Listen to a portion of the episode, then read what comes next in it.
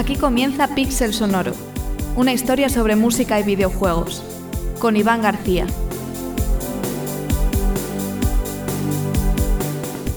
Bienvenidos oyentes, amigos y amigas a Pixel Sonoro, un episodio más, ya sabéis, de vuestro podcast sobre música de videojuegos.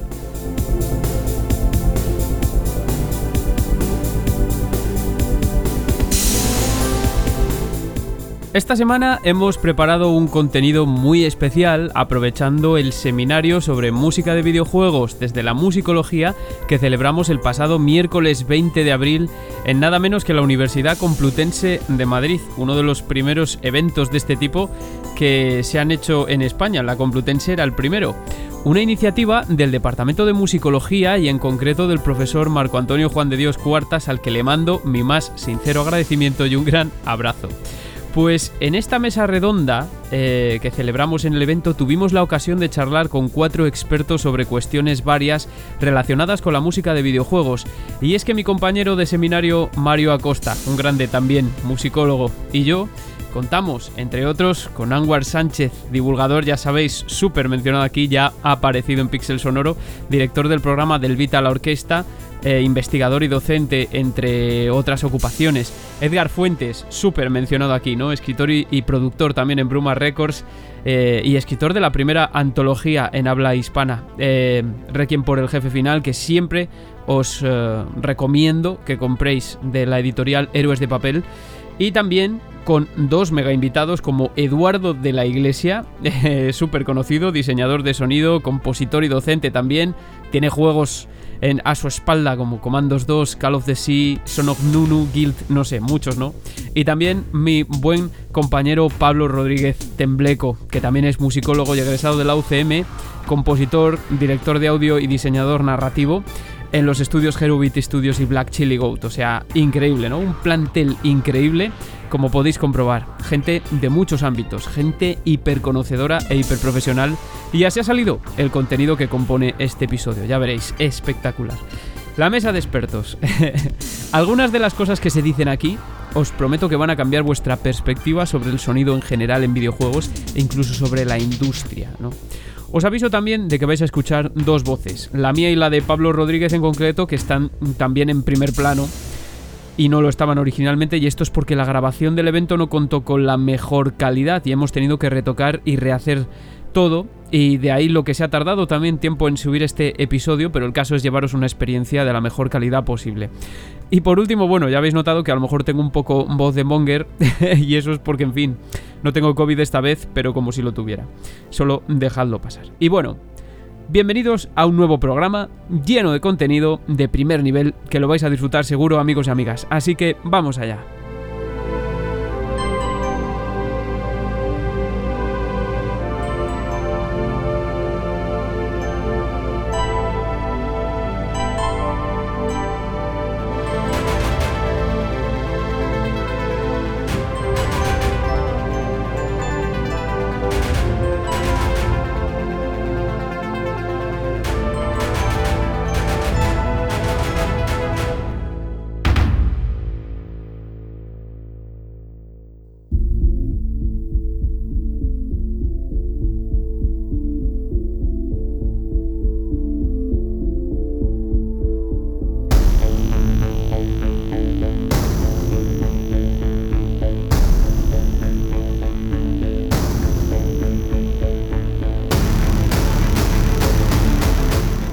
Suena en Pixel Sonoro The Game Has Changed de Daft Punk porque el juego cambió ese día y más jugadores se han unido ahora a Pixel Sonoro, más jugadores que nunca. Vais a verlo. Nos vamos directamente al pasado, a la Universidad Complutense de Madrid.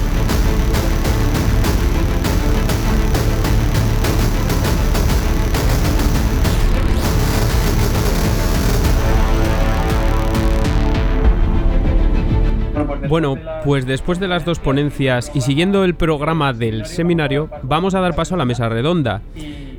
Y para que nosotros dejemos de hablar y cojan la palabra y el turno auténticos profesionales de este sector, os voy a presentar a los invitados. Para empezar, desde México, Anwar Sánchez, que es divulgador y director del programa que os recomiendo siempre, del Vital Orquesta, que también es investigador y docente, que rige en Anwar Studio. ¿Qué tal? Claro que sí, Iván. Muy buenas tardes, noches ya casi por allá. Os aseguro que es un auténtico lujo contar con Anwar, que es una de las personas que más sabe en territorio hispanohablante, porque además ha hecho estudio allí, en Japón, que es eh, importante decirlo, porque rompe esa barrera cultural que nos separa habitualmente de Japón, sobre todo por el idioma. Muchas gracias, Anwar. Muchas gracias, un gusto estar compartiendo estos momentos con ustedes. Aquí, a mi izquierda, tenemos a Edgar Fuentes, que si seguís el mundo de los videojuegos seguro que habéis leído a Edgar en algún momento, tanto su columna en Vandal Game Music como de su libro, de la primera antología, en la única en territorio hispanohablante, Requiem para el jefe final, también escribe en Retro Gamer ahora, y también es productor en Bruma Records. ¿Qué tal? Muy buenas tardes. bueno, eh, finalmente, la verdad es que... Finalmente, la verdad es que yo no contaba con Eduardo de la Iglesia porque estaba un poco convaleciente, pero finalmente lo tenemos aquí. Diseñador del sonido, compositor, docente, tiene un montón de experiencia, en fin, como en juegos como Commandos 2, Call of the Sea, Son of Nunu. También uno de los más recientes, ¿no? De Guild. Más recientes como diseñador y compositor de sonido y Guild. ¿Qué tal, Eduardo? Hola, muy buenas tardes a todos. Eh, lo primero, Lo primero te deseamos que te recuperes de, de la salud, que esté bien todo, ¿no? Lo primero. Y muchísimas gracias por haber hecho el esfuerzo de acompañarnos. Nada, nada. Ya estaba un poco dudando, pero he dicho, venga, ¿qué coño? Vamos para allá. Bueno, y por Bueno, último, y por último, a mi derecha tenemos a Pablo Rodríguez Tembleco, que también es egresado de la Universidad Complutense de Madrid, musicólogo, compositor, director de audio, director narrativo en Hero- Herubit Studios y Black Chili Goat. Bienvenido. muchísimas gracias. bueno, lo que vamos, a ir haciendo en esta mesa es que es de bastante categoría, además, no por la parte que me toca a mí, pero desde luego por los invitados, lo que vamos a hacer es ir planteando una serie de temas para que los debatamos con vosotros y para que podamos extraer vuestra sabiduría, ¿no? También. Podemos tener un escenario en el que se aporte mucha información de, de mucho calado, ¿no? Para, para los oyentes, que nos sirva. El primero de ellos, yo creo que, sobre todo por el, el bagaje que tiene Eduardo de la Iglesia, es obligatorio, me gustaría que hablásemos del desarrollo del procedimiento en la composición en las últimas dos décadas y los nuevos retos a los que nos enfrentamos. Sí, pues la verdad es que en las dos últimas décadas es sido súper importante sobre el... el- eh, todo el mundo sabe que el tema del sonido, música en videojuegos es algo fundamental, no solo ya a nivel videojuegos, sino a nivel audiovisual, cualquier eh, proyecto audiovisual que, que se precie, si tiene un buen sonido, eh, es una cosa que yo le digo a mis alumnos, es que cuando el sonido y la música está bien hecho, todo el mundo dice, joder, cómo molan los gráficos. Y es que es una putada, porque, porque claro, es algo que la gente da por sentado, da por sentado que en el momento en el que tú escuchas algo tiene que sonar tal cual, tiene, tiene que acompañar la música a lo que estás viendo, y, no se dan cuenta la gente del- de la potencia que tiene el sonido y la música a la hora de, de hacer, de hacer que todo eso fluya, fluya hacia, hacia adelante. Eh, otra cosa que le suelo decir a mis, a mis alumnos es, además, eh, claro, desde el principio de los principios eh, se utilizaban eh, melodías súper rápidas porque no había polifonía, eran solo eh, melodías mono- monofónicas, con lo cual tenías que hacer, pues como cuando tocas un piano muy rápido o una flauta muy rápido, de cosas así. Entonces, claro, la gente se ha quedado con que haces musiquitas y siempre a mí es un término que me, que me, cabrea un huevo. Porque recuerdo que una vez me- me dijeron, oye, es que necesitamos hacer eh, un videojuego y nos podrías hacer alguna musiquita. Y le dije yo, ¿para qué? ¿Para tu jueguecito? Pues claro, se quedaban un poco diciendo, joder, pues, pues es verdad. Entonces, eh, la evolución que ha tenido todo eso desde lo que la gente conoce como musiquita, que no es, no es sé que no se hace de modo peyorativo, pero, pero sí que es una cosa que hay que empezar a cambiar, porque ahora la música de los videojuegos es que ya es muy cercana, por no decir igual, a lo que es la música de cine, de Hollywood. De hecho, grandes compositores se están metiendo ya en, ya se está metiendo y ya se han metido dentro de lo que es la música de, videojuegos, porque claro, el, alcance que tiene un videojuego es, otro en comparación con lo que es Hollywood y, demás. Entonces, claro, ahora antes se estaba luchando por intentar meter música en la RAM, música en diferentes, o sea, para, estar todo el rato peleándote con los efectos de audio, ver qué tiene predominancia, sonido, música, depende del tipo de, de tarjeta de sonido, pues sonaba de una manera o sonaba de otra, o incluso ni siquiera sonaba y sonaba por el altavoz del, ordenador. Todo eso ha evolucionado un huevo. Y la verdad es que ahora nos dan la posibilidad a los compositores de, poder utilizar solamente con un ordenador eh, instrumentos musicales que a lo mejor nunca has tocado o ni siquiera no, no sabías ni que, ni que existían. Eh, pudiendo utilizar grandes orquestas, guitarras, coros, eh, baterías. La verdad es que todo eso ha, evolucionado de una manera tan brutal que incluso pues ya, de hecho, pues como he comentado antes, se están utilizando grandes orquestas para, hacer bandas sonoras y de hecho está muy en auge y muy, muy de moda el sacar las bandas sonoras en, en vinilos y cosas así, en videojuegos y tal, con lo cual espero que eso siga así, claro. Y cuando hablamos de nuevos retos, ¿qué, ¿Qué, hay hacia el futuro? ¿no? Luego también vamos a hablar, porque es un tema que me planteó Anwar. Eh, me dijo, tenemos que hablar de la música del futuro, así como concepto, que es un concepto que ahora está por Japón. Eh, abordamos el tema de la música del futuro y un poquito antes me gustaría precisamente, con lo que dice Eduardo, poner en contexto, ¿no? En números, en dónde estamos. Eh, en el caso de la producción, las producciones que se hacen en Japón acerca de videojuegos. Había preparado unas láminas, pero no sé si se puedan compartir, si no se las dicto aquí, con acerca de precisamente por qué, uno de los motivos por qué he creado el podcast o el programa que ahora es de radio del Vital Orquesta, es el alcance. ¿Qué alcance tiene todo esto que estamos platicando al nivel del público en general?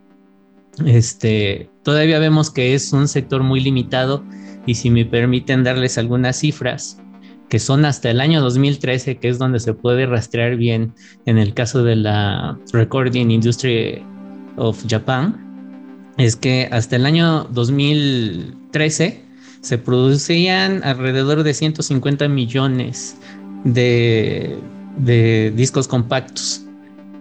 De esos 150 millones, la inversión que tenía era de 225 mil millones de pesos, hablando en dólares son como 11 billones de dólares, pero de esa parte solamente el 4.2% corresponde a lo que producen los videojuegos. Es decir, que en Japón sigue siendo una minoría de, de, lo que se obtiene produciendo música para videojuegos. Esto nos pone en contexto a nivel mundial, ¿no? Que otras asociaciones de producción tienen registro de esto. Y en Japón es muy curioso porque los registros de música de videojuegos llegan hasta el año 2013 y al siguiente año lo fusionan con el sector de entretenimiento general, que puede ser música de anime, música de otros géneros. Entonces, esto les llamó mucho la atención a los japoneses porque en vez de ir en aumento, decayó. Y es aquí en donde empiezan a surgir pues iniciativas que tratan de promover y levantar el mercado de la industria japonesa. Digo, todo esto se puede consultar en los documentos que publica la RIAJ y este y bueno, la, producción de eventos curiosamente se dieron cuenta que lo que más llama la atención en Japón son las presentaciones en vivo en el caso de videojuegos. Eh, no por ello se hacen más de 300 eventos al año en todo el Japón acerca de conciertos de música de videojuego. Y esto ya nos pone también en un contexto en que en otros países qué tanta producción tiene, ¿no? ¿Vale la pena o no la vale la pena estar este investigando, impartiendo clases acerca de esto. Y es importante porque al final de cuentas, pues es la industria que genera eh, la ganancia a nosotros los músicos. Y bueno, ahí parten estas dos vertientes. La música de videojuegos en Japón se comercializa o se distribuye a través de presentaciones en vivo.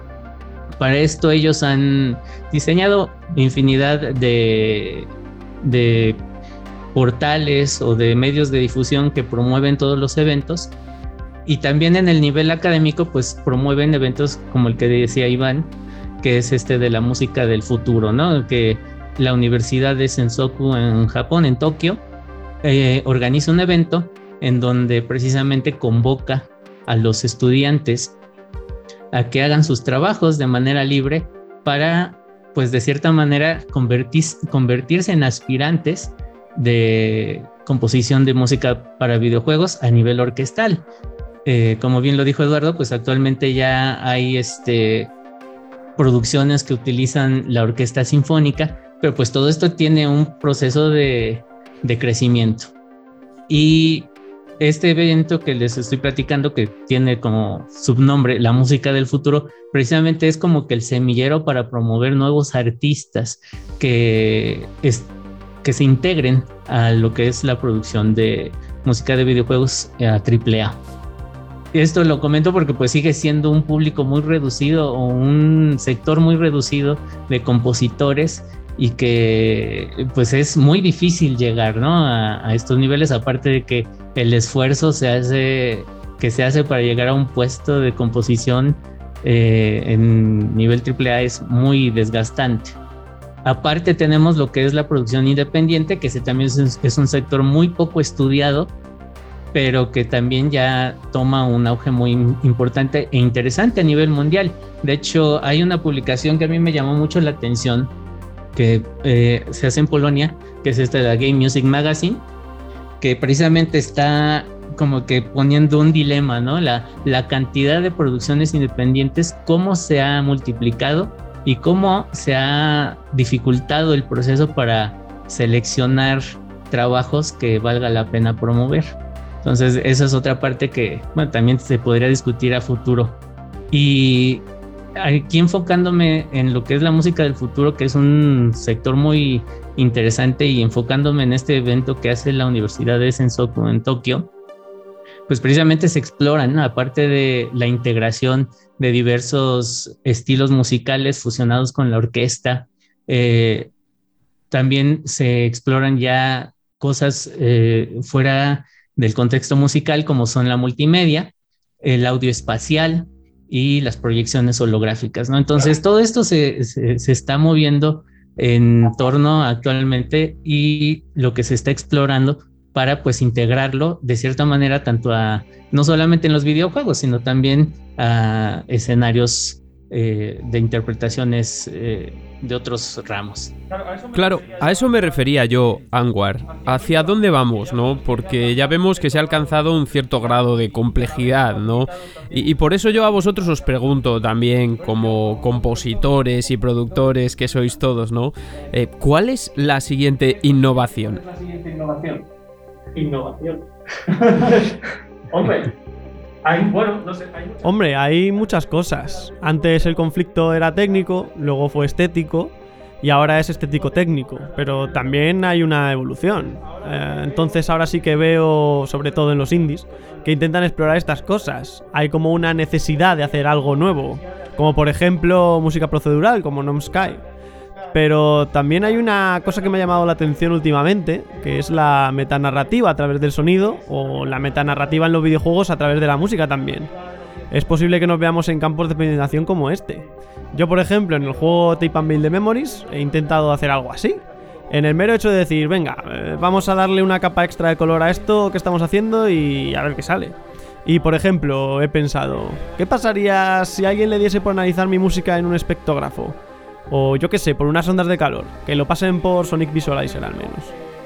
Y bueno, pasaría por ejemplo que hay una canción en una sala que suenan como martillos de piano, que en realidad están haciendo alusión a un obturador de cámara, porque el videojuego tiene que ver con las películas, con los 90, Tiene que ver con lo que la familia se calla, lo que se guarda, lo que no se dice. Entonces hice un leitmotiv para cada uno de los personajes y el leitmotiv de la madre, por ejemplo, es una nana gallega, porque el juego está ambientado en Galicia y normalmente también tiene un piano asociado, bla, bla. Y bueno, eh, ¿qué pasa en esa sala? Eh, pregunta el señor que ha hecho los guiones. Pues en esta sala se hacían cosas que la madre se callaba porque no quería participar en ellas y no le parecían bien y nunca llegaba a revelarlas. Ah, vale, pues... ¿Por qué no hacemos que como ella se callaba, su melodía se calle? Pero ella sigue estando ahí, porque yo toco su melodía al piano, aunque me quedo solo con el sonido de los martillos, aunque no suenen las notas musicales. Esto solo puede significar una cosa, la narrativa y la música están hablando de lo mismo. Hay un silencio verbal y un silencio musical, pero eso no significa que no estén presentes ambos personajes. Ella sigue ahí. Entonces, si tú pasas el sonido por Sonic Visualizer, pues verás que yo estoy tocando unas notas. Lo que pasa es que no se escuchan, simplemente están ahí y las puedes ver representadas solo visualmente. Este tipo de cosas creo que son útiles de explorar. Eh, y por ejemplo, otra cosa que me gustó mucho también. Hace poco me rejugué un juego de los que se conocen como juegos trampa, Doki Doki Literature Club. Eh, maravilloso juego, por cierto. Las dos primeras horas es un infierno, pero luego tiene una meta narrativa impresionante. Eh, pues estaba buscando easter eggs, porque me encanta esto. Y resulta que hay unos archivos, que son los de los personajes, que tienen una extensión CHR. Si sabes algo de programación, esto no existe, no significa nada. Entonces, ¿qué tipo de archivo es este? Pues cualquiera en realidad. Puedes, le cambiamos la extensión y a ver qué pasa. En este caso, por ejemplo, coges un archivo de un personaje, cuyo nombre era sayori.chr, y le cambias el CHR por una extensión OGG de audio comprimido, y resulta que suena algo que parece musical, pero es horrible, suena a rayos. Y dices, ¿qué es esto? Pues resulta que si luego lo pasas por Sonic Visualizer, te da un código QR. Ese código QR, obviamente, lo puedes analizar. Abres tu móvil y ¡plam! ¡Pum! Te lleva a una página web en la que hay un documento. Un documento que habla sobre una historia que se inventan a partir de un montón de cosas del lore, de, del lore de Doki Doki y de lo que hubiese hecho el autor anteriormente y habla de un campo de concentración en el que hacían experimentos con personas con, a las que se convertían en caníbales. Tú imagínate la de cosas que han pasado por ahí, que en algún momento han tenido que pasar por el filtro sonoro de la música. Eso quiere decir que hasta que no tenemos eso, no existe todo lo demás. Y es algo que no está dentro del videojuego, sino que está fuera, es básicamente transmedia. Entonces, es muy interesante eh, ver cómo la metanarrativa y la transmedia también se pueden utilizar de forma sonora y musical porque nos da información que no vamos a tener de otra forma. De hecho, también me acuerdo de uno de los easter eggs más grandes que existen en el mundo de los videojuegos. Era un juego de motos, eh, ahora mismo no me acuerdo. Eh, ese también tenía un easter egg en que cantaba una señora cuando hacías una serie de pulsaciones. Pues de repente sale en medio de la pantalla una señora, bueno, no sale pero se le oye cantar, y dice, el secreto está en las notas más brillantes. Dice eso. Pues volvemos a Sonic Visualizer y nos damos cuenta de que las notas más agudas no coinciden a veces con el espectro de calor, o sea que hay como un pico muy claro y son como picos más cortos y otros un poco más largos. ¿Y la gente qué hace? Pues vamos a pasarlo a código Morse. Y tenía significado. Llevas a código Morse eso y contiene un mensaje que te lleva a una cosa y a otra cosa y a otra cosa. Y a mí la verdad es que me, me está flipando y estoy descubriendo un montón de cosas. Me está flipando, estoy descubriendo un montón de cosas que al final que al final es como una forma nueva de componer también, con elementos que están fuera del propio gameplay y que todo al final pues hace un uno que tiene sentido, ¿no? Otro de los temas que se han propuesto, eh, bueno, la verdad es que ya hemos estado hablando un poco de todo esto, pero otro de los temas es el de la influencia de la estética del vanguardismo, del modernismo, del siglo XX y de la ilustración del barroco en la música del videojuego, en el que al fin y al cabo pues tenemos una experiencia lineal que eh, se compone por muchas partes que son móviles en muchos casos. ¿no? Lineal, a pesar de que hay muchas partes móviles. Una cosa que tampoco es que sea nueva, pero que a través de la experiencia interactiva, pues como que choca mucho más.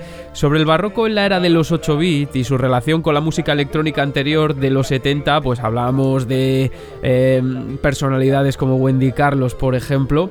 Recuerdo de la entrevista a Nacho Teruel de Eterna Noctis, el creador al que le mando un gran abrazo que no tenía una experiencia previa con videojuegos y sin embargo su acercamiento a diversos niveles fue similar a lo que nosotros llamamos barroco rock, que aparece en muchos juegos, sobre todo de corte japonés también, ¿no?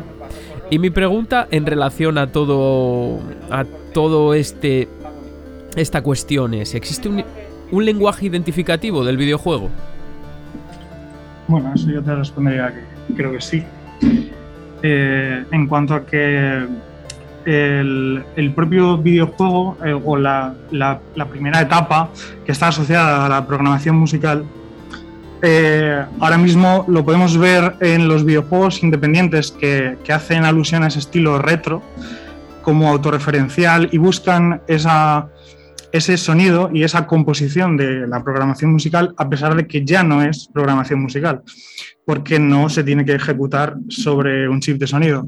En eso eh, hay un ejemplo que a mí me parece muy curioso, eh, un vídeo que subió Yuzo Koshiro a, su cuenta de Twitter, en la que salía con un, un sintetizador, era un Wave State de Korg, que es uno de los modelos más recientes que se pueden comprar de la marca, y trasteando con el sintetizador buscaba eh, sonidos y encontró exactamente un sonido que era muy similar eh, al que utilizaban los chips eh, Namco WSG, que, que eran los que montaban las, las máquinas recreativas entre el 80 y 85 de Namco, que eran, funcionaban por síntesis de tabla de ondas.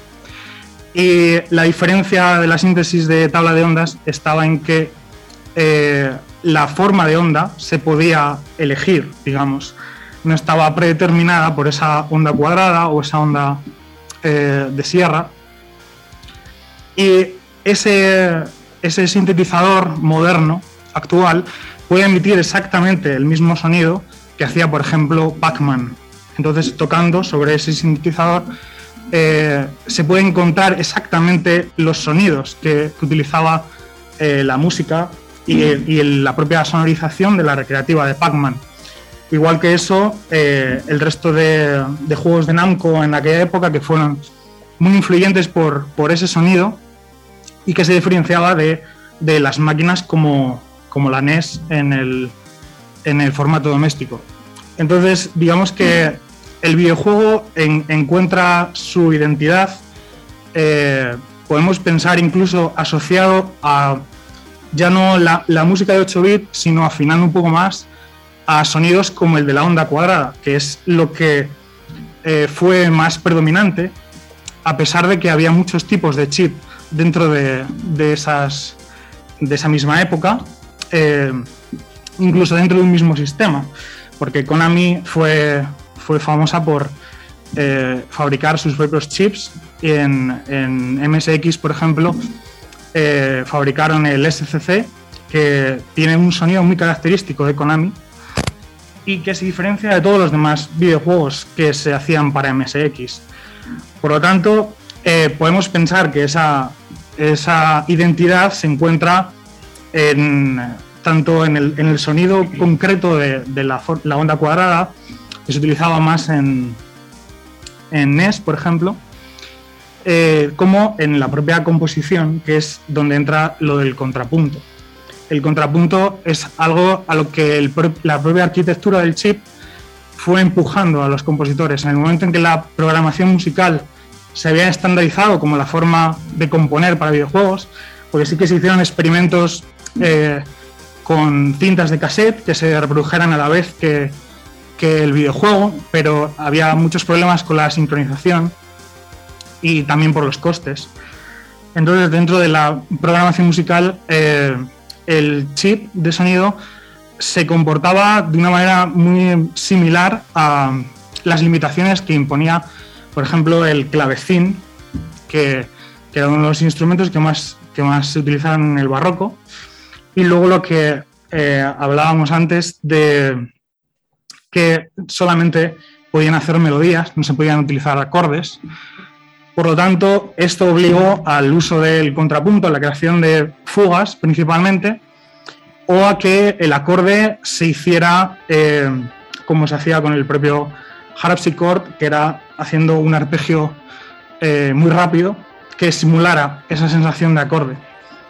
Eh, de igual modo, la influencia de los compositores viene de esa eh, música electrónica que precedió y que está relacionada con todo el tema del sintetizador, como dices con lo de eh, Wendy Carlos, que en esos orígenes de la música electrónica eh, se hizo mucho lo de intentar replicar composiciones clásicas con un sintetizador.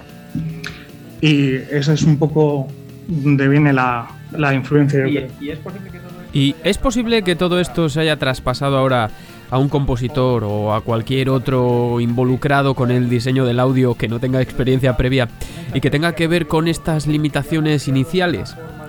Tened en cuenta, por favor, que os estoy dando la palabra, pero podéis intervenir también cuando queráis, siempre que no os piséis los unos a los otros. Pues a, mí me, me, gustaría hablar un poquito. Curiosamente, precisamente en el programa de radio de hoy voy a hablar de uno de los instrumentos que yo creo que destacó mucho en el barroco, que es el órgano tubular. Y voy a compartir con la audiencia precisamente varios ejemplos de cómo se utilizó este instrumento y se adaptó a las diferentes generaciones de consolas, ¿no?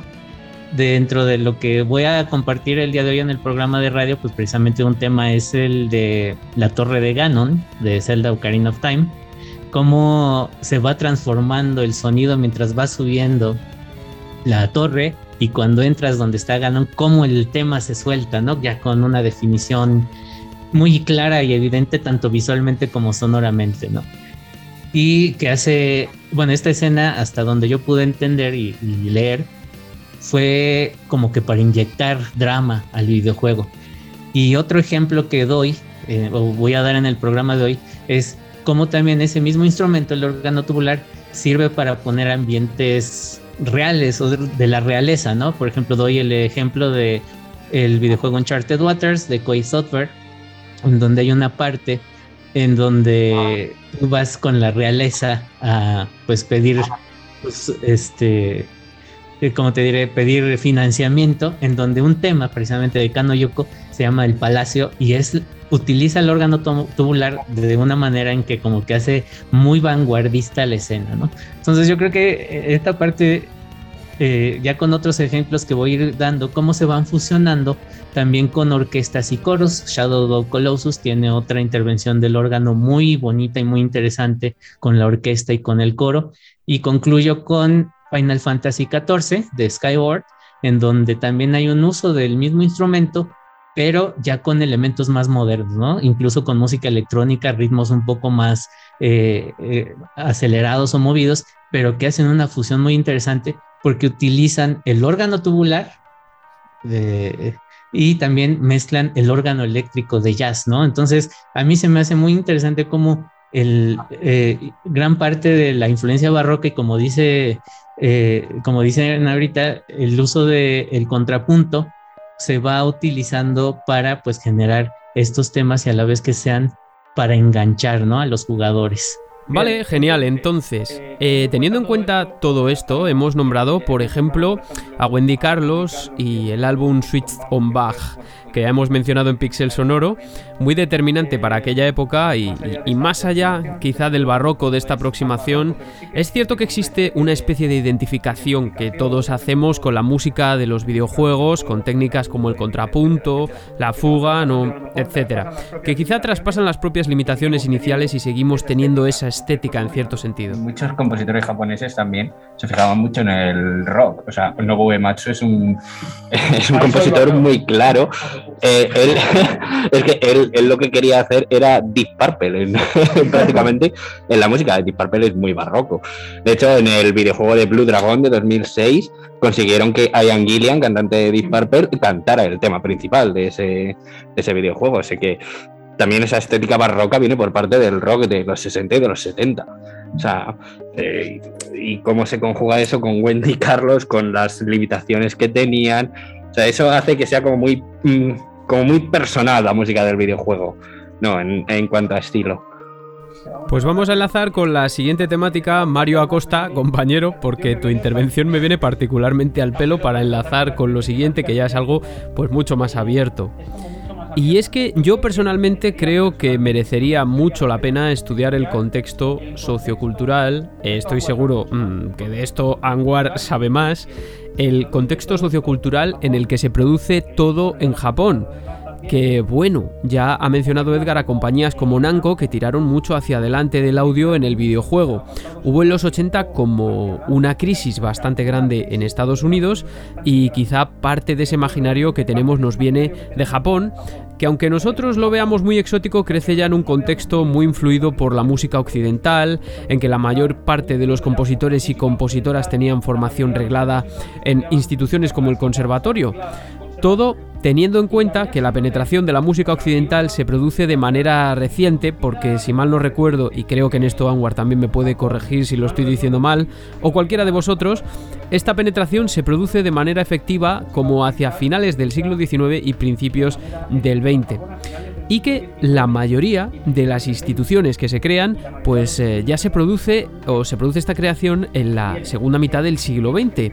Y además también tenemos la influencia de géneros como el rock, el pop, el jazz, que eh, se escuchaban eh, o escuchaban los japoneses en la radio de las Fuerzas Armadas aproximadamente durante los años 50 y 60. Con todo esto en mente, podemos plantear el debate y que cada uno responda lo que quiera. Existen en los videojuegos dos corrientes, una japonesa y otra occidental, que por lo que sea no buscan tanto el loop, la melodía que sea memorable, y sí otro tipo de técnicas. Yo diría que existe además a muchos niveles y no solamente el compositivo, el, primer, la primera gran diferencia que yo veo está en la propia producción de videojuegos. Eh, en Japón se, llevaba mucho más el uso de las consolas domésticas, de las videoconsolas, mientras que en Europa y, Norteamérica, sobre todo, eh, se utilizaba más en el hogar el ordenador y el microordenador, que es en lo que más eh, se produjeron videojuegos por lo tanto, esto, el propio hardware ya va a meter una diferencia en, la, gran cantidad de, videojuegos que se producían. Eh, pero luego también, obviamente, en las, influencias de, los propios compositores. Yo diría que en Japón, eh, sobre todo en los 80, influyó mucho el, jazz fusión, que se escuchaba mucho allí, o, city pop, que eh, se suele englobar ahora también dentro. Eh, y ahí entra, por ejemplo, eh, Koji Kondo y todas las eh, referencias a, T-Square, a Cassiopeia, a, a, Yellow Magic Orchestra, que también es una de las bandas que más se han citado como referente. Y, por supuesto, lo que hablábamos de Wendy Carlos, aunque en Japón fue mucho más, yo creo, Isao Tomita quien, quien introdujo esa, esa influencia porque Isao Tomita fue eh, un poco eh, al descubrir a Wendy Carlos cuando, cuando se quiso dedicar al, sintetizador. Entonces, eh, quizás los años 80 tienen más esa influencia del jazz fusión en Japón, que luego iría cambiando, aunque también lo que decíamos que también puede tirar un poco al rock yo lo veo un poco en la propia eh, estructura también de, sobre todo el chip de NES, que los cinco canales se prestan mucho a, una instrumentación de banda, ¿no? Eh, lo que serían, por ejemplo, dos guitarras, eh, un bajo y la percusión. Y, bueno, en Occidente, pues sobre todo en, en época más reciente, desde que ya se puede eh, utilizar el audio en, en CD y DVD, es donde empieza toda esa búsqueda de la orquesta, de Hollywood, que, viene más eh, de Occidente, aunque por supuesto en Japón también se dan casos. Hay un videojuego de PlayStation 3 eh, que se llama África, que tiene una magnífica banda sonora de Wataru Hokoyama, que él estudió en, en California y por lo tanto viene de esa escuela de compositores hollywoodienses y eso lo, lo plasma en sus bandas sonoras. También el ejemplo de Okami que ponías antes es una mezcla quizás de lo que sería buscar la instrumentación oriental tradicional pero eh, metiendo una armonía eh, más occidental. Eh, pero eso ya sucedía desde muy antiguamente, porque Koji Kondo en Shino Nigashima, que yo puse en la presentación, puse en la pantalla del título, que era la que tenía las letras japonesas, ahí está haciendo una pentatónica que no suena a nosotros como muy asiática, pero toda la armonía que hay por debajo es completamente europea, tonal mm. y ya empezaba, también es 8 bit, con lo cual no tenemos ese ambiente tímbrico, aunque sí que ese videojuego salió para FDS, que era como una maquinita que, eh, complementaba ¿no? a la NES y fue donde se empezó a hacer, bueno, se podía hacer ya síntesis FM con eso y ya como que intenta hacer como flautas, como un, eh, como el un shakuhachi y cosas así, ¿vale? Eh, algo más japonés, pero sí que seguía habiendo una gran esencia europea en esa música, aunque fuera, vamos a decir, exotismo, bueno, no exotismo, sino intentar mostrar su cultura japonesa. Y eso yo creo que se da a lo largo del, del tiempo. Lo que pasa es que sí que esa banda sonora, ese videojuego era una aventura gráfica y también trabaja mucho con leitmotivs en ese videojuego. Pues no hace un trabajo excepcional en ese. Sí, la influencia de la armonía occidental yo creo que está clara y, eh, de hecho la, búsqueda eh, Sugiyama, por ejemplo, al, componer, eh, haciendo eh, alusión a esa fantasía, pero ambientada en, en la, Europa medieval, pues ya, ya busca también un poco ese tipo de composición. ¿Y no pensáis que a lo mejor desde el punto de vista de Occidente, yo solo lanzo la idea, ¿eh? se ha buscado más explotar esas posibilidades dinámicas o interactivas del audio tenemos, por ejemplo, el del primer sistema de audio dinámico iMuse que ya se aplicó en el 1991, aunque la patente es de 1994 y que busca precisamente suplir eso que en teoría o de lo que en teoría carecía el videojuego hasta entonces, un sistema que hiciese el audio mucho más dinámico y adaptable a las decisiones del jugador en momentos concretos.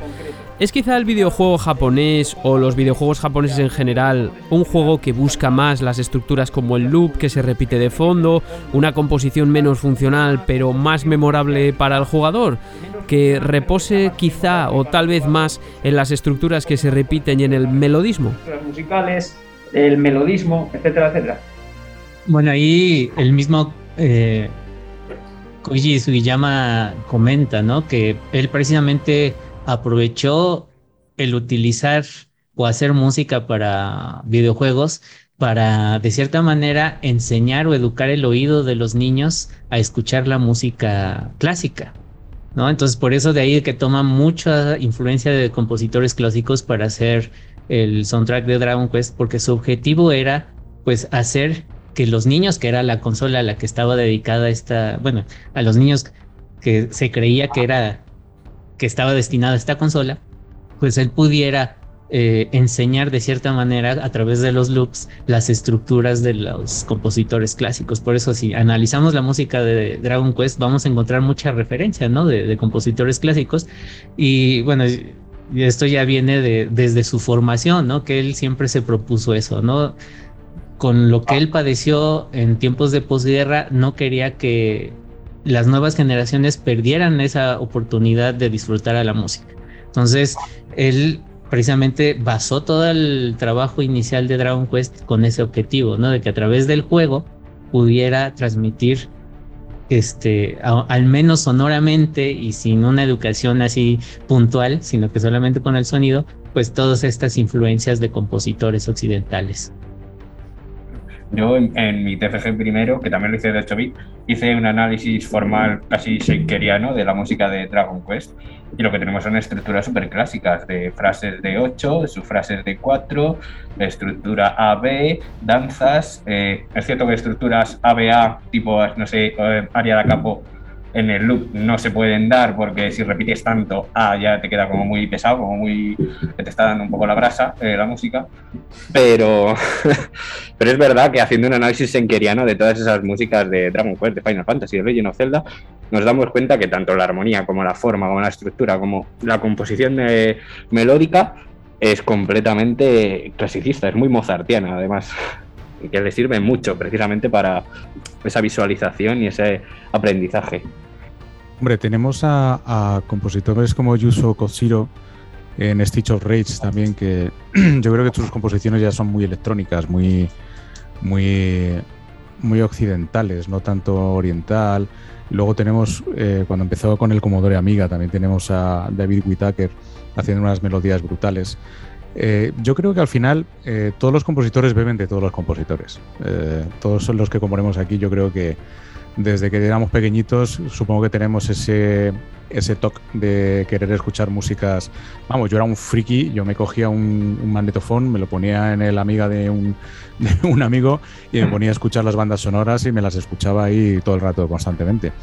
Y no solo las japonesas, sino de las americanas, japonesas, francesas, que también eh, Francia estaba muy, muy de moda con las aventuras gráficas eh, se empezó a, a, llevar ese, lo que es esa banda sonora un poco que, te acompañaba, pero que realmente eh, si te pones a pensar como un jugador, como un gamer, eh, no es una cosa que, que, haya que hacerlo al milímetro, sino que estás tan embotado en lo que es la historia, los gráficos, el sonido, la música y demás, que al final sí que te da la sensación de que la música te acompaña solamente haciendo un crossfade entre varios temas para darte esa sensación de Dios mío, es que la música me acompaña y, si hago tal, de repente se cambia y, se, me mete una coda ahí de, de, un, de, un, tema musical para finalizar porque he, descubierto un tesoro, cosas así.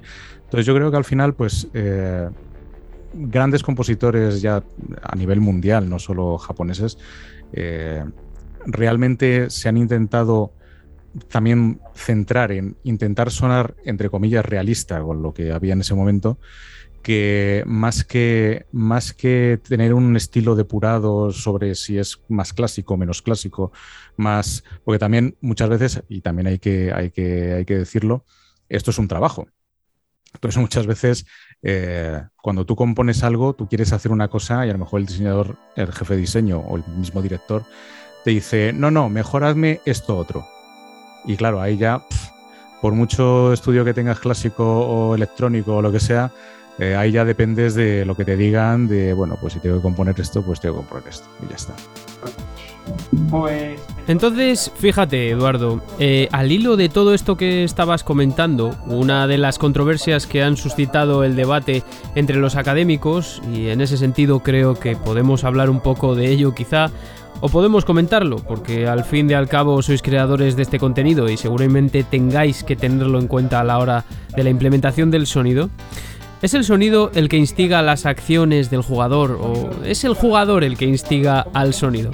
¿Cómo se tiene en cuenta eso a la hora de crear las partes? Ostras, a ver, eh, yo solo puedo responder que depende. O sea, depende de lo que quieras conseguir. En principio, por ejemplo, lo que puedes intentar es que la interactividad esté presente en todos los campos. ¿Qué aspiraciones tienes con el juego? ¿Qué es lo que quieres conseguir? Eso es lo bonito de todo esto. Tienes que preguntarte hasta qué punto los campos en los que estás trabajando, sobre todo los artísticos, van a explotar lo que tú quieres representar o lo que quieres que el jugador experimente. Entonces, vale, puedo ser interactivo, puedo no serlo, o puedo ser ambas.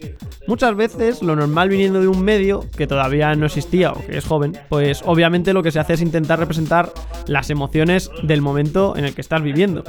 Eh, pues si estoy en un castillo, ¿qué hago? Mm, pues no voy a poner rock progresivo. Bueno, aunque luego llega Nobuo y dice, eh, pero bueno, esos son detalles en los que no voy a entrar ahora. Eh, pero claro, sí que intentas darle un sentido estético a lo que está viendo el jugador. Es lo más fácil, entre comillas. Bueno, es lo obvio, no es lo fácil. Eh, es lo que estás intentando recrear al fin y al cabo. Lo importante es ver luego eh, qué sentido interactivo le puedes dar a todo esto. Normalmente la banda sonora acompaña al jugador, pero no significa que solo le acompañe. La banda sonora es una orquesta que tú diriges normalmente, independientemente de muchas cosas, y a pesar de que sea algo que te acompaña, tú decidas cuándo va a sonar una cosa u otra.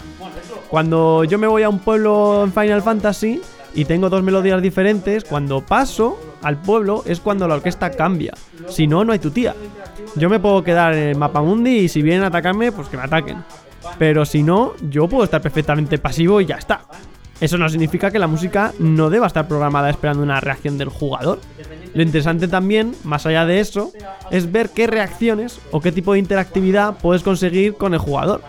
y si eso le puede repercutir a un nivel más elevado.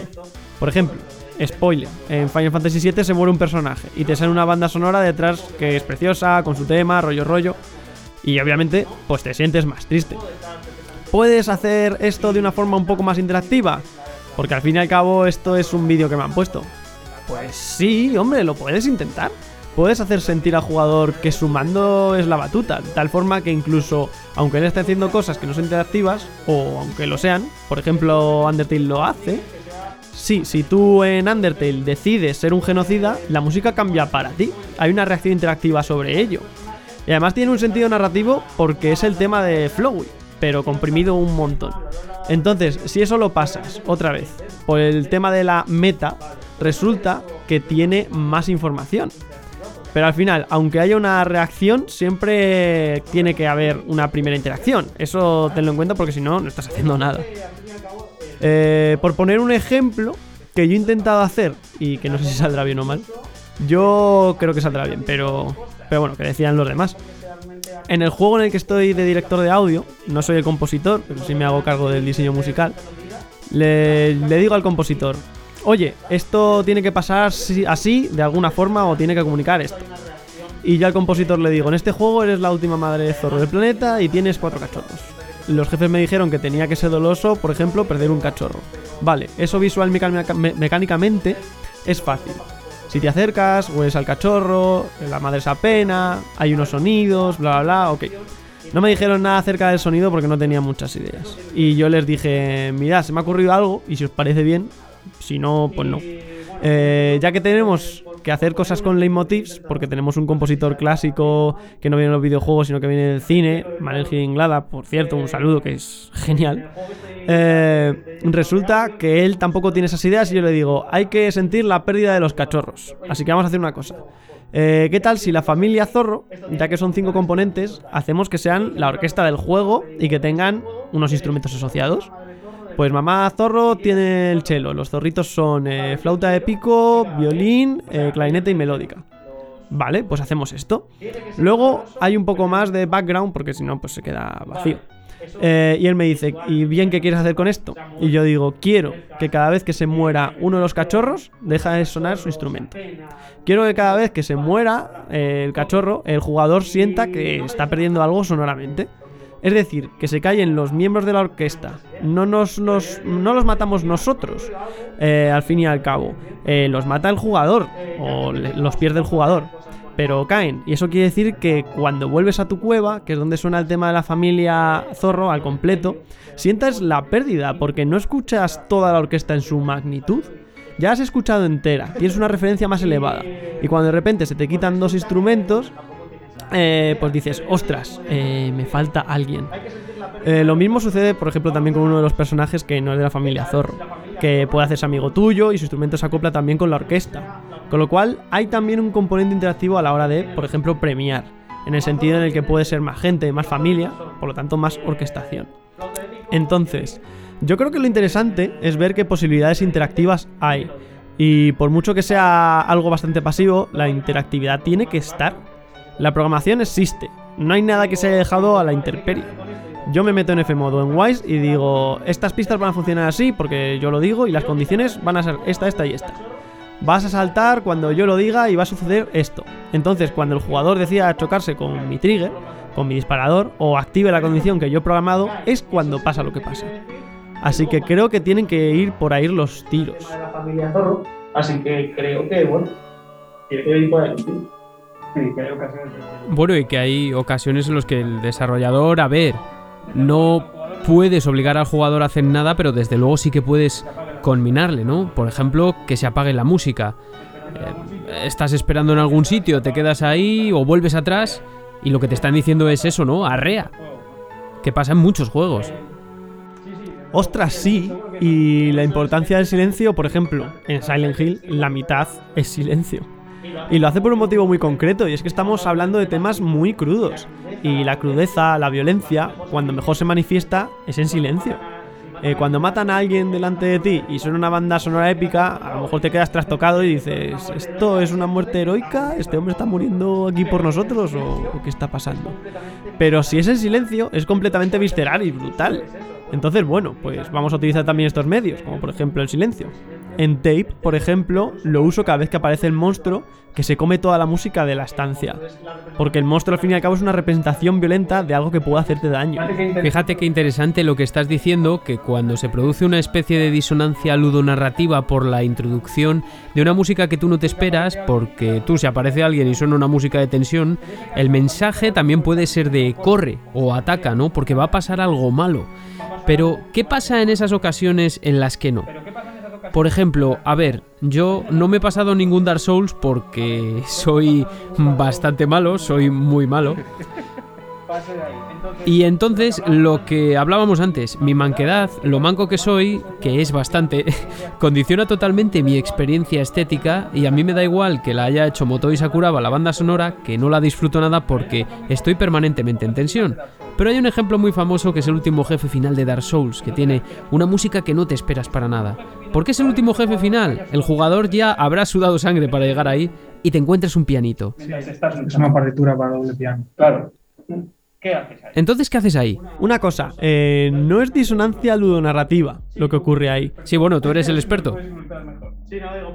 Lo digo porque también hay un vídeo famoso de Jaime Altozano que dice que es disonancia ludonarrativa. Pero en realidad no quiere decir eso. Lo que pasa es que es música anempática. Es decir, el mensaje que ves y que oyes es distinto.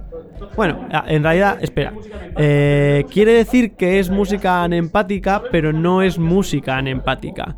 En realidad solo es música anempática si no conoces el lore del juego. Si lo conoces, sí, es música totalmente empática, porque en ese juego todos los jefes son como grandilocuentes, todos son épicos, todos son la leche. Que de hecho la banda sonora es, es la suya, no la tuya. Tú cuando te enfrentas a él es un Mindundi y ya está. Entonces es como, adiós, que viene Smoke y Osten y me van a reventar. Obviamente es su música. Eh, pero cuando llegas al último jefe, lo que ocurre es que te encuentras con lo que te dicen en la introducción del juego. Es el Señor de la Ceniza que está pidiendo muerte. Está abandonado ahí de la mano de Dios y lo que quiere es que alguien venga y lo mate. Obviamente su música, si tenemos conocimiento del lore, no puede ser épica. Tiene que ser triste porque él está viéndolas venir esperando a que tú vengas y le mates. Y realmente no hay disonancia ludonarrativa, porque ahí no pasa nada, no tienes interacción con la música y tampoco es empática porque realmente tiene todo el sentido que Motoi Sakuraba, que no sé si fue uno de los compositores más implicados ahí, eh, pero bueno, que hayan elegido eso en realidad tiene todo el sentido del mundo y no lo tienes si no te sabes el lore. Eh, pues vale, sí, eh, pero es como si no sabes el argumento de una película y te, la estás viendo y dices, ¿y por qué ese tío tiene música de tensión? Pues porque es el malo, ¿no te has enterado? Pues ¿qué le vamos a hacer? Eh, pero es más o menos así. Yo creo que esto es una muestra de que para analizar algo pues hay que jugar porque te pueden pasar este tipo de cosas. Y es también otro escollo con el que se topa mucha gente, porque puede ser un analista de música o un investigador increíble, pero tienes que tener un conocimiento y una habilidad también, una experiencia que abarca toda tu vida para poder llegar a determinadas situaciones, para poder pasarte un juego y poder conectar la narratividad con lo que te está sucediendo en la pantalla, etcétera, etcétera, ¿no? Y yo creo que es lo que les pasa a muchos musicólogos o a muchos investigadores que les gusta el tema pero que no han jugado mucho y eso intimida bastante. Otro tema que quería sacar yo aquí, ya que tenemos a Eduardo, es sobre el diseño de los efectos de sonido. ¿Qué nos puedes decir, Eduardo, sobre el proceso, sobre la importancia de la imbricación con la música que tienen de fondo y, qué sugieres para analizar este apartado? Porque tal vez se trata de un ámbito que obviamos mucho y que deberíamos tener en cuenta para nuestros análisis, ¿no? Análisis. Sí, sí, de hecho, a ver, cuando hablo de sonido es sonido música. Eh, muchas veces se deja para el final de muchos desarrollos. hay, tres aspectos creo, creo que, hemos dejado un poco fuera de, la mesa, que, porque estamos hablando de grandes juegos AAA con mucho tiempo de desarrollo, de investigación y demás historias, pero creo que no hay muchos juegos que dependen también mucho del tiempo. Eh, yo muchas veces me he tenido que comer una banda sonora o, sonorización de un juego en, dos meses, con lo cual para investigar y crear y pensar qué tal no te da tiempo. Y otro tema es el tema de eh, presupuesto.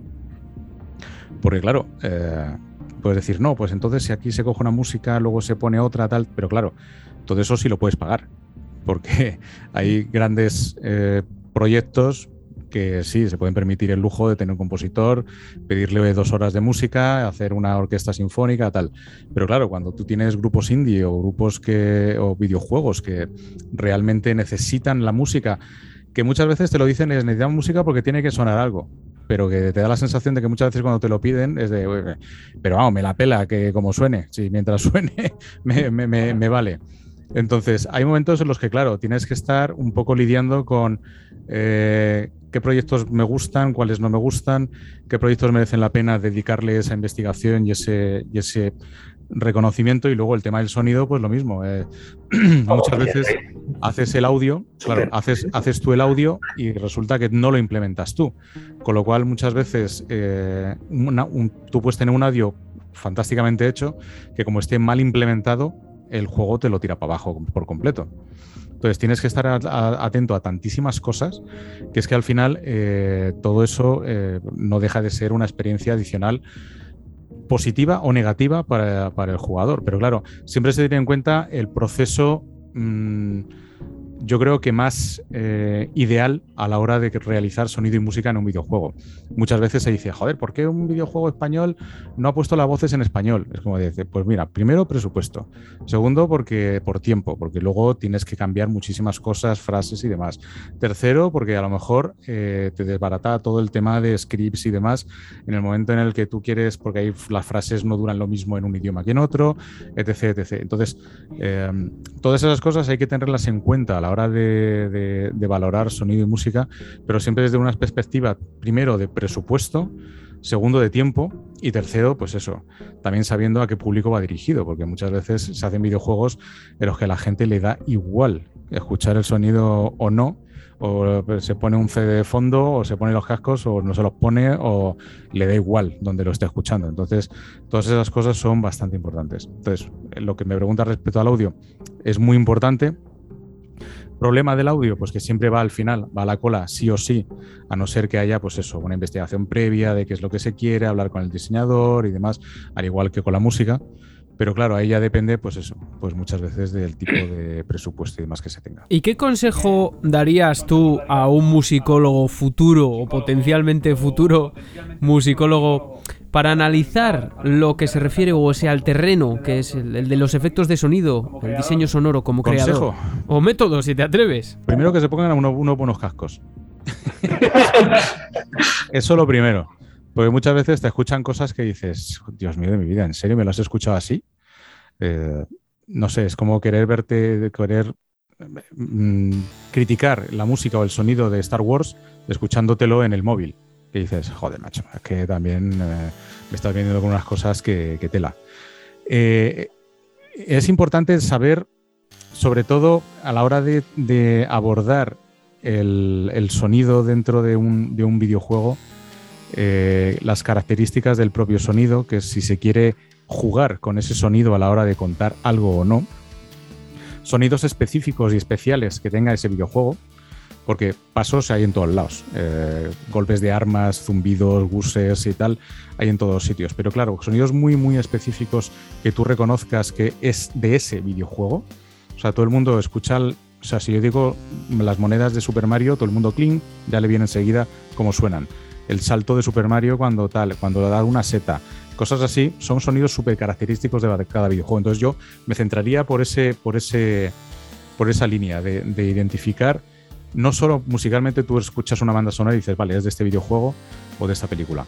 Pero en el momento en el que escuchas ciertos sonidos, tú sí que puedas, que puedas decir, coño, esto es de este videojuego y además es en este momento cuando hace esto.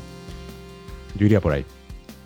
Yo creo además que es muy similar a analizar lo que comentabas de la música adaptativa, el, utilizar las propias eh, ramificaciones de los programas de middleware que, se utilizan para ver los eventos que ejecutan esos efectos de sonido.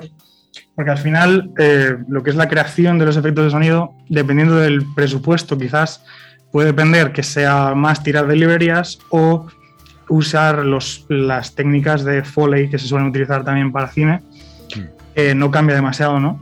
Pero luego a la hora de, de aplicarlo al videojuego es donde más cambia. Eh, cuando entra con la programación y al final la mejor forma es eh, con las capturas de gameplay, con, con, con, esas ramificaciones que hacen los eventos, que es donde se puede ver mejor lo que hace cada efecto de sonido, porque luego al final también eh, los efectos de sonido eh, pueden entrar en bugs, pueden crear disonancias también con, con la propia música mm. y, y, eso es una de, de, las, de las problemáticas que tiene que, que no se da en el cine, por ejemplo. ¿Os habéis encontrado alguna vez en el caso, ya hago la pregunta ya abierta? ¿Y os habéis encontrado alguna vez con el caso de que el audio o los efectos de sonido en general desentonen con la música de fondo manifiestamente y haya que corregirlo? Ya todo esto me lo estoy inventando, ¿eh? Hablo desde el desconocimiento totalmente. Sí, a ver, eh, es algo que simplemente no te esperas. Intentas normalmente corregirlo, pero sí que se ha dado el caso. Eh, por ejemplo, en Endling, que si te acercas a ciertos enemigos o si ellos se acercan a ti, empieza a sonar algo. Si tienes algo de fondo y suena ese enemigo y está en una tonalidad completamente opuesta a la que está sonando la música de fondo, pues estamos jorobados. Ya pasado alguna vez. Y eso se puede corregir aplicando otro tipo de técnicas. Aunque lo normal es decir desde el principio, mira, este tono tiene que ser este y este otro tiene que ser este. De hecho, con los zorros y el personaje que he comentado antes, le dices al compositor, oye, a lo mejor se juntan, así que ponme una tonalidad que sea acorde entre ellos. Pues venga, vale. Eh, pero, por ejemplo, en el caso que hubiese música ambiente y empieza a sonar la del enemigo, cuando eso se dispare, ¿qué hacemos? Vale, pues podemos hacer una cosa en lugar de que se solapen, ¿por qué no hacemos ducking? Pues venga, lo que importa es que este señor esté aquí, no que mi escenario sea bonito o feo y es lo que se esté escuchando de fondo. Entonces, si lo que importa es que ese señor esté ahí, da igual en qué tono está esto o cómo va a chocar con ello, sino que cuando, oye, que va a pasar esto y va a sonar esta música, entonces volúmenes para abajo del sonido ambiente. Volumen menos infinito y que sea lo que Dios quiera. Pero sí, alguna vez ha ocurrido, o incluso con efectos de sonido, que metes efectos de sonido y es música y dices, no ha quedado demasiado bien. Y de hecho me acuerdo mucho de tu podcast de Mario Galaxy, porque me parece maravilloso. Y no, sé si lo habéis oído, pero si no lo habéis oído tenéis pecado. Eh, porque realmente estas técnicas que ibas explicando que estaban en el Understanding de Video Game Music, maravilloso es como somos Nintendo, somos Mario y vamos a hacer todo lo posible para decir como estos efectos de sonido, pues venga, que vayan con la armonía siempre. Pero que tenemos 50 mundos, señor, da igual, que vayan con la armonía.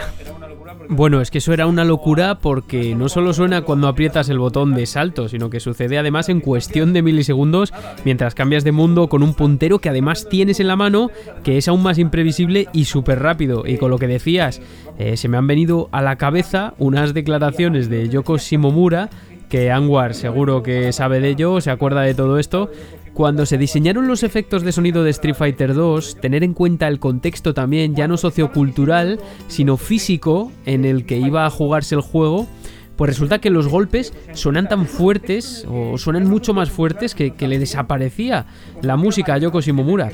Y, y, yo no he tenido acceso a un mueble original de Street Fighter 2 pero es posible que los golpes se escuchen mucho más fuerte que en una edición más moderna, recopilatoria, yo que sé. Y, bueno, eh, ¿hasta qué punto también... Si te puedo interrumpir, yo diría que es por el espacio en el que va a sonar. Al final, en la recreativa, tú vas a estar en una sala muy grande, va a haber más gente. A la música quizá le vas a prestar menos atención, pero es importante que suene el golpe. Porque al final tú vas a estar centrado en, en, tu gameplay, tú vas a estar centrado en la lucha y si no suena el golpe, como que te algo te va a chocar, como que vas a perder la referencia.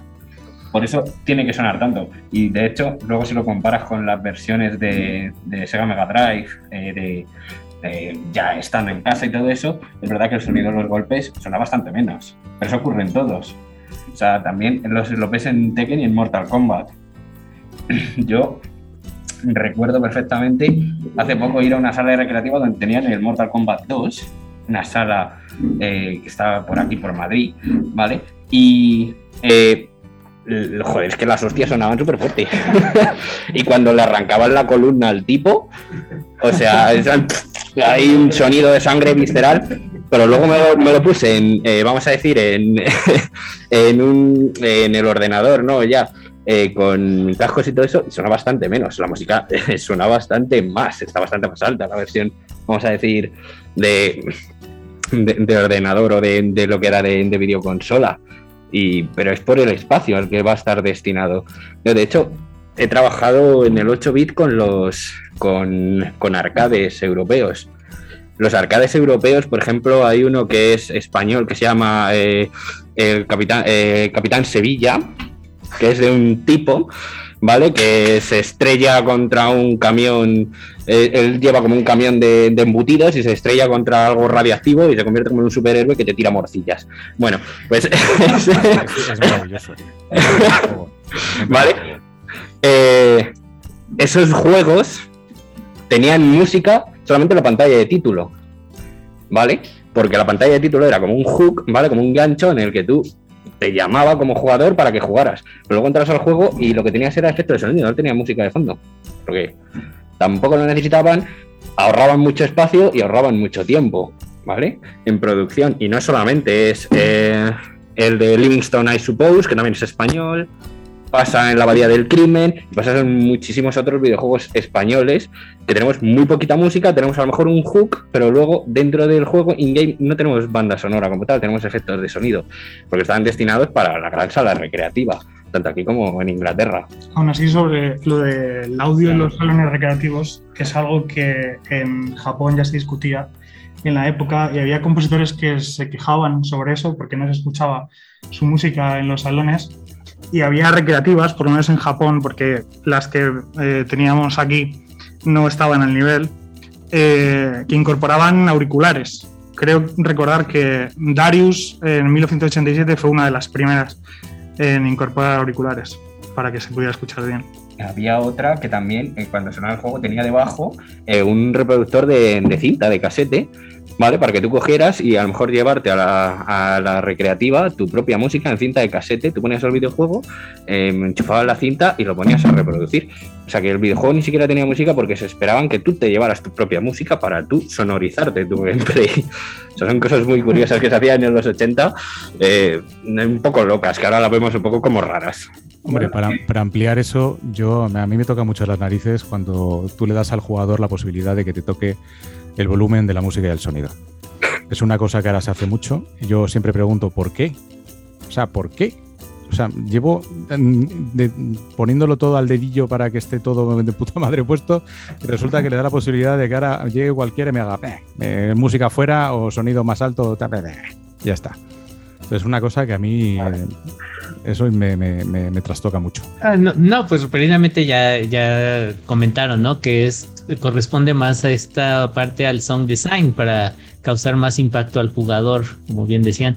Este, a mí solamente me recuerda también bandas sonoras como de Outrun, que te daban la posibilidad incluso de escoger tu tema musical mientras manejabas, ¿no? Este, otro ejemplo que me viene a la mente así para recreativas, Moonwalker, que era una arcade que me encantaba mucho, que pues parte de los del game sound design estaba extraído, ¿no? De las mismas piezas de Michael Jackson. Y otro ejemplo que a mí me viene como el de Street Fighter es un videojuego de, no me acuerdo quién, de la productora, bueno, eh, Crowdbusters, que también estaba más enfocado en los efectos sonoros que en la música, ¿no? La, música quedaba ahí relegada atrás. Eran puros 8 bits, 16 bits prácticamente, pura percusión, pero el Game Sound Design era muy bueno, ¿no? Desde los diálogos de los, eh, de los protagonistas hasta los efectos de los objetos que lanzabas, ¿no? Era, era muy interesante. Oye, Anwar, y ya que estás hablando tú y te tenemos en la pantalla ahí todo grande, yo siempre voy a lanzar las preguntas, ya te aviso, para picaros, aunque esté diciendo cosas aberrantes a lo mejor. Pero el caso yo creo es hacer que nos aportéis con vuestro gran conocimiento lo más posible, ¿no?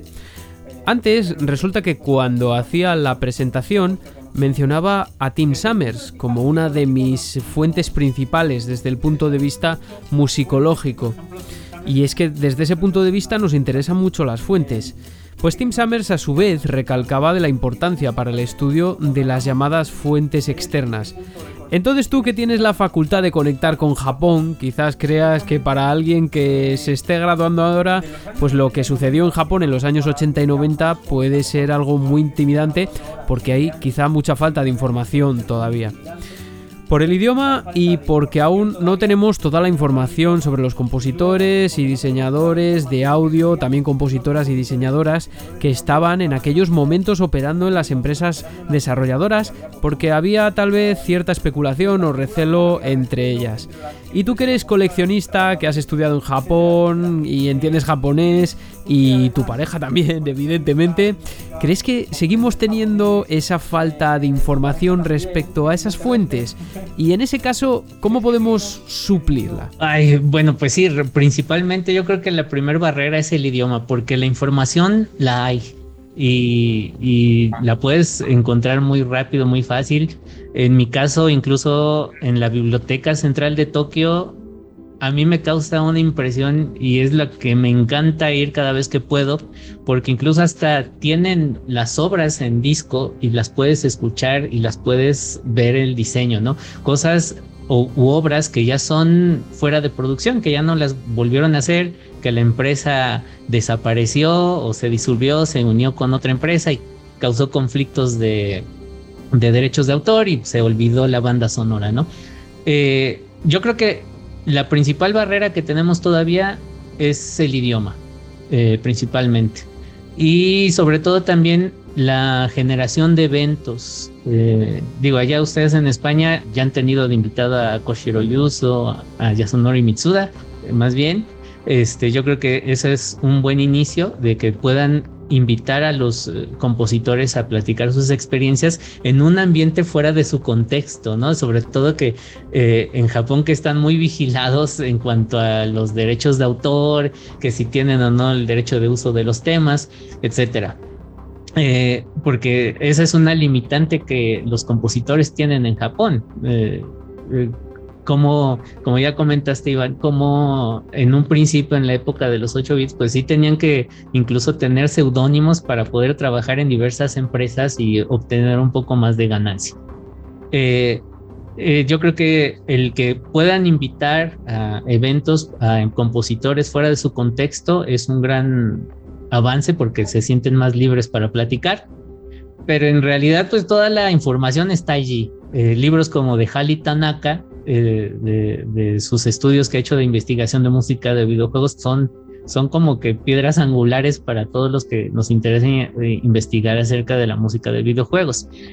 Y acervos como el de la Biblioteca Nacional en Tokio también son otros lugares en donde puedes encontrar mucha información acerca de cómo se ha llevado a cabo la evolución musical y cómo se han hecho las producciones y se han distribuido. Y obviamente pues también eventos como el, el Tokyo Game Ongaku Show o el Tokyo Game Music Show, que es un evento que se hace anualmente, en donde pues también te puedes encontrar con los compositores, dan charlas, dan este... Eh, de cierta manera clínicas de, en lo que están trabajando, cómo lo están trabajando. Eh, yo creo que son las fuentes que más se pueden consultar y obtener bastante información. Otros medios es, por ejemplo, este, este boletín al que estuve afiliado, que es el 2083. Son eh, boletines que concentran toda la información de eventos que se hacen acerca de música de videojuegos y lo que pretenden pues es como que consolidar la industria musical de videojuegos en Japón. Eh, desafortunadamente ahorita con la pandemia ya no pudimos avanzar. Yo como miembro afiliado pues también pude tener una publicación que es el Beat Magazine México y pues la idea es esa, ¿no? Concentrar toda la información que se genera en música de videojuegos y hacerla de conocimiento público para que tenga mayor alcance. Y esto es muy importante porque el público que se tiene que abarcar pues es muy extenso, no solamente ser limitante a jugadores. En Japón he tenido la experiencia de que a los conciertos no solamente asisten gamers, sino que también asisten personas de la tercera edad, este, eh, personas adultas que ya llevan una o dos generaciones desde el inicio de los videojuegos y que van a disfrutar la música, tal vez no en el contexto del videojuego, sino que fuera. Se fijan en otros aspectos como es ya la, la integración de la composición a la orquesta o a las bandas sonoras, a las bandas de, de música de otros géneros. Perdón. Quizá porque en Japón se ha tenido ese acercamiento desde bien temprano ¿Cuándo fue el, el primer concierto? ¿En el 86? ¿En el 87? 87 Dragon Quest. Ujú. Es algo que no hemos Bueno, es algo que no hemos tenido aquí hasta hace nada, ¿no? Eh, Distant Worlds ha venido dos veces a España. Eso es, en, eso es poco. en 13 años, pues no está mal. Aún es un logro. No está nada mal.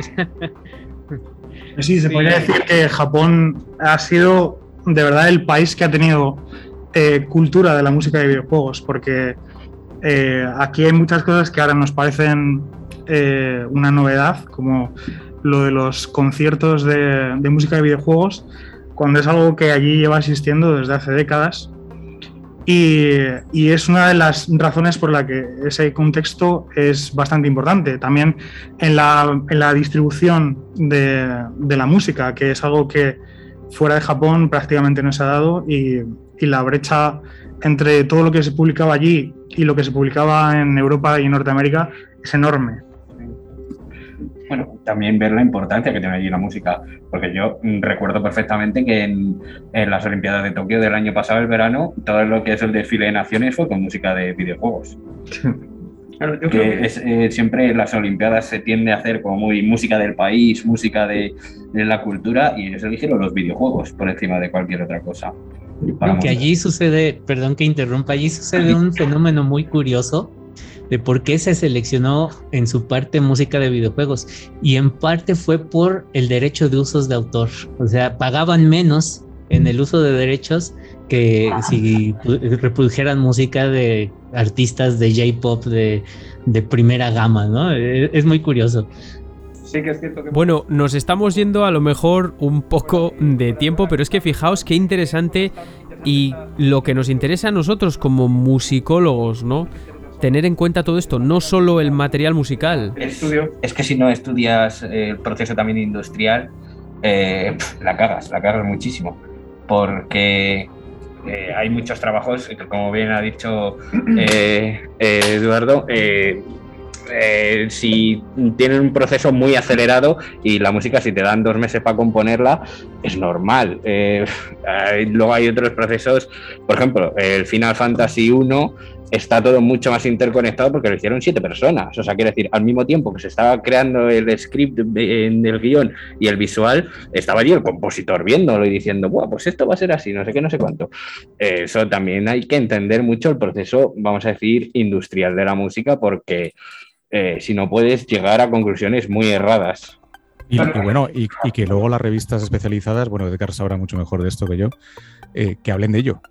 Porque yo he leído muchas, a lo mejor, pues lo típico dices, un poco así por egocentrismo, dices, venga, a ver qué dicen del sonido y la música. Y no dicen o nada, Nada. y luego al final una última línea que dice, bueno, la música y el sonido acompañan. Dices, ¿eh? Pues, por lo menos Es que-.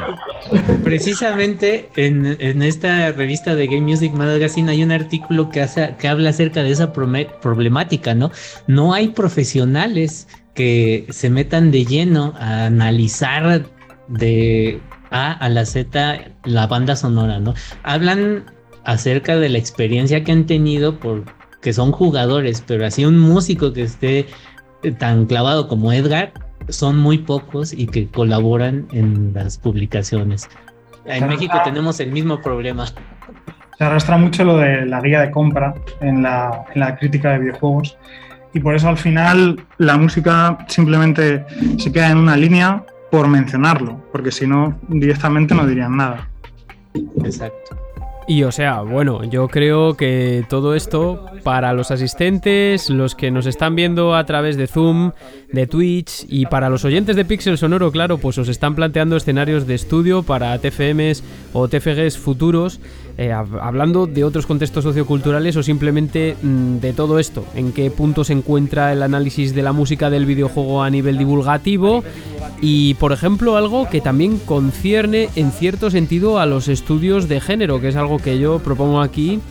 Y es que en Japón se produce un fenómeno muy curioso porque hay muchísimas compositoras trabajando en la industria del videojuego durante los años 80. La industria del videojuego eh, en Más los que, años 80. más que no occidente. bastante más. Sí, ¿Más mucho qué? más. Más que en Occidente, bastante más. Sí, bastantes más. Sí, bastantes más. Y esto solo para dar pistas de posibles ámbitos de estudio. Como digo, desde luego yo opino que la industria musical es algo que hay que estudiar para poder abordar una cadena de eventos que llegan hasta la composición y también hasta el propio material musical per se propiamente dicho, ¿no?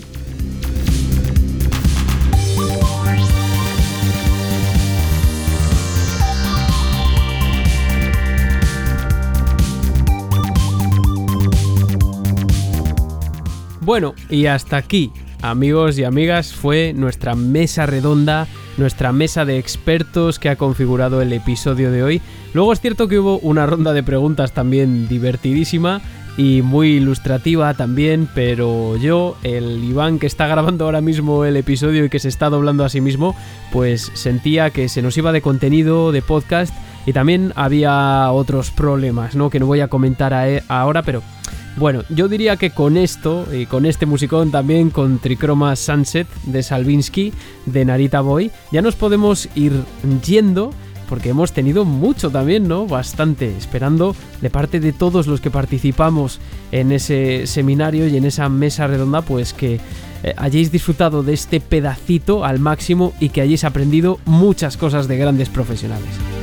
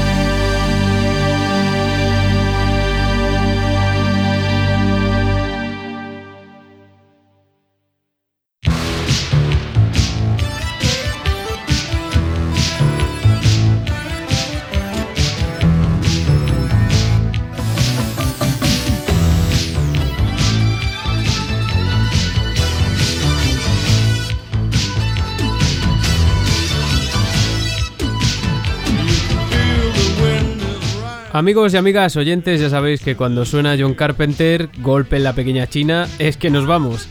No sin antes recordar que aquí entre este coro de expertos han sonado también Salvinsky, Enrique Martín Pentadrangle, José Ramón Viviki, mi querido José Jaime Hidalgo y su Unmetal y también el gran Nacho Teruel con algunos tracks de Eterna Noctis.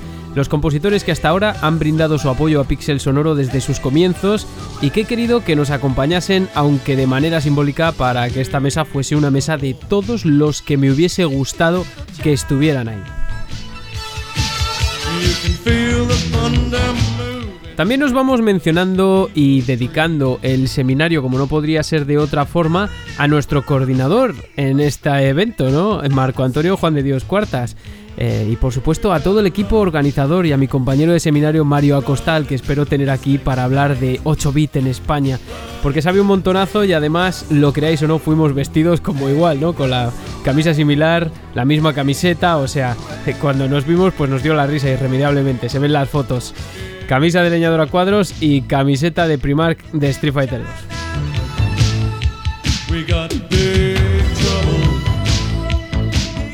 Es un privilegio, de verdad. Primer evento dedicado a esto que se celebra en la historia de la Universidad Complutense de Madrid. Y también os lo creáis o no, pues todo este podcast, todo por esto, por los buenos ratos que me ha dado y que espero que me siga dando y por la oportunidad de conocer a gente alucinante como los invitados de la mesa, a los que desde luego no podré nunca decir gracias las veces suficientes, sobre todo a Pablo que además se ha currado un doblaje bestial. Y así como llegamos nos vamos en la noche. Queda dedicado el programa a los oyentes en general, a los asistentes al evento, a la organización, a todos, a todos. Lo pondré esta vez en Nexel también, claro que sí, que el anterior lo dejé y adiós, al final voló. Y si queréis contactarnos, ya sabéis que nos podéis poner un mensajito en iVoox y suscribiros si queréis, y en Twitter y en Facebook, también al mail pixelsonorpodcast.gmail.com y desde luego oírnos en iVoox, en Spotify y en Apple Podcast, entre otras plataformas. Y ahora sí, ahora nos vamos. Volveremos con Monkey Island 2 y el motor, el, sistema de audio dinámico iMuse en el siguiente episodio, pero ahora ya sabéis, en la noche o donde sea, siempre con música. Hasta la siguiente semana.